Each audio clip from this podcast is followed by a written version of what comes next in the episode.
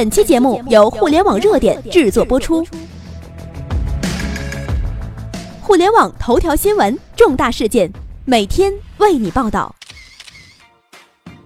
Hello，大家好，欢迎来到互联网热点。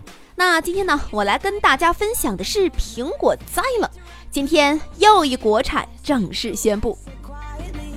三年前，谁要是说国产手机要向苹果宣战，嗯，那简直就是笑话。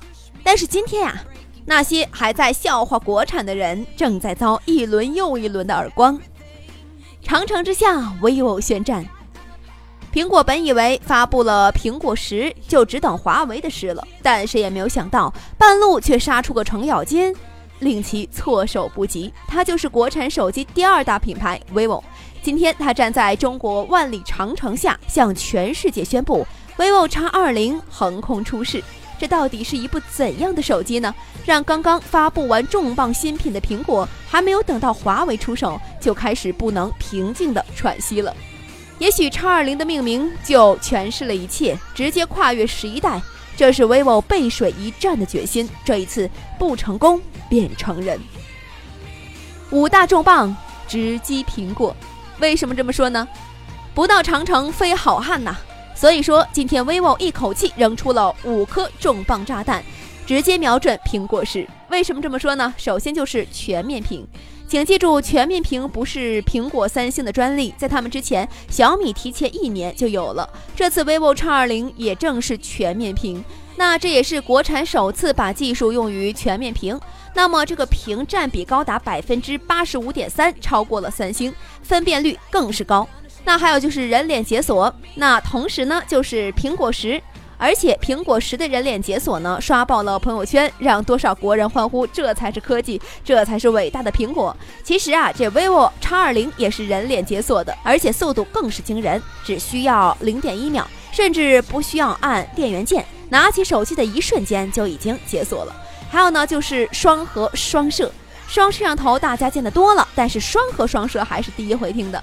毫无疑问，这一次 vivo 又把拍照玩到了极致，前后摄像头均为二乘一千二百万像素，可输出两千四百万像素的照片。而全像素双核传感技术，曾经只能在单反上看到。当然了，第四个就是画中画了。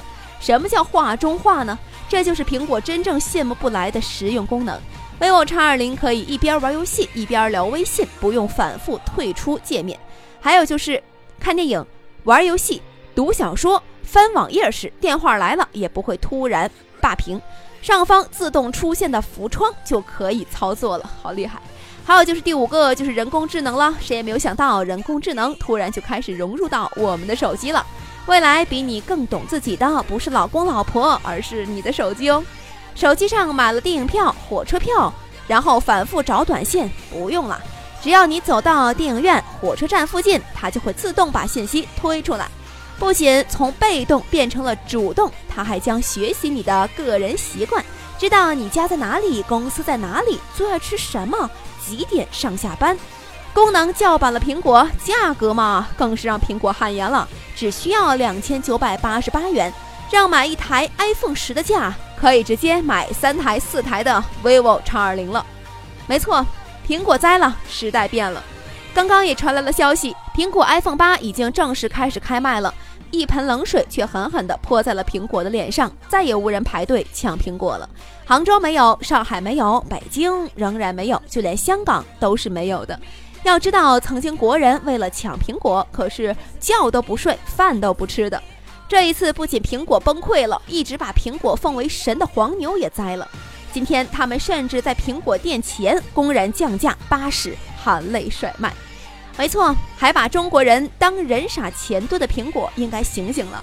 随便一个升级、改个版、换个名字，又想卖给国人七八千块钱，这意味着中国人的价值观真正的开始纠正了，意味着我们的消费更加理性了，也意味着苹果疯狂的时代宣告结束。我们承认，国产距苹果、三星仍然有不小差距，但有差距不可怕，关键是差距每一天都在缩小。这个过程是痛苦的，因为很多核心技术还在外企手上，我们要么交钱，要么自己重新来做。但是这个过程啊是欣慰的，因为越来越多的国人开始为他们添砖加瓦、摇旗呐喊，为他们而自豪了。但是有些人不愿为国产的努力加油喝彩就算了，还摆出一副牧羊犬的姿态抨击国产，大喊垃圾。是啊，就算苹果、三星被彻底干掉，世界科技霸主成为中国企业，他们也还是会觉得外国的月亮比中国的圆。今天我们不是为大家要疯狂买国产，而是让大家看到国产真的在努力，他们不愿意做一辈子的血汗工厂。有时候我们力挺国产品牌，不是为他们做广告，更不是爱国绑架，而是痛快，是中国企业们真正的扬眉吐气了。也希望大家更爱我们国产的品牌，也希望国产品牌不要给中国人丢脸。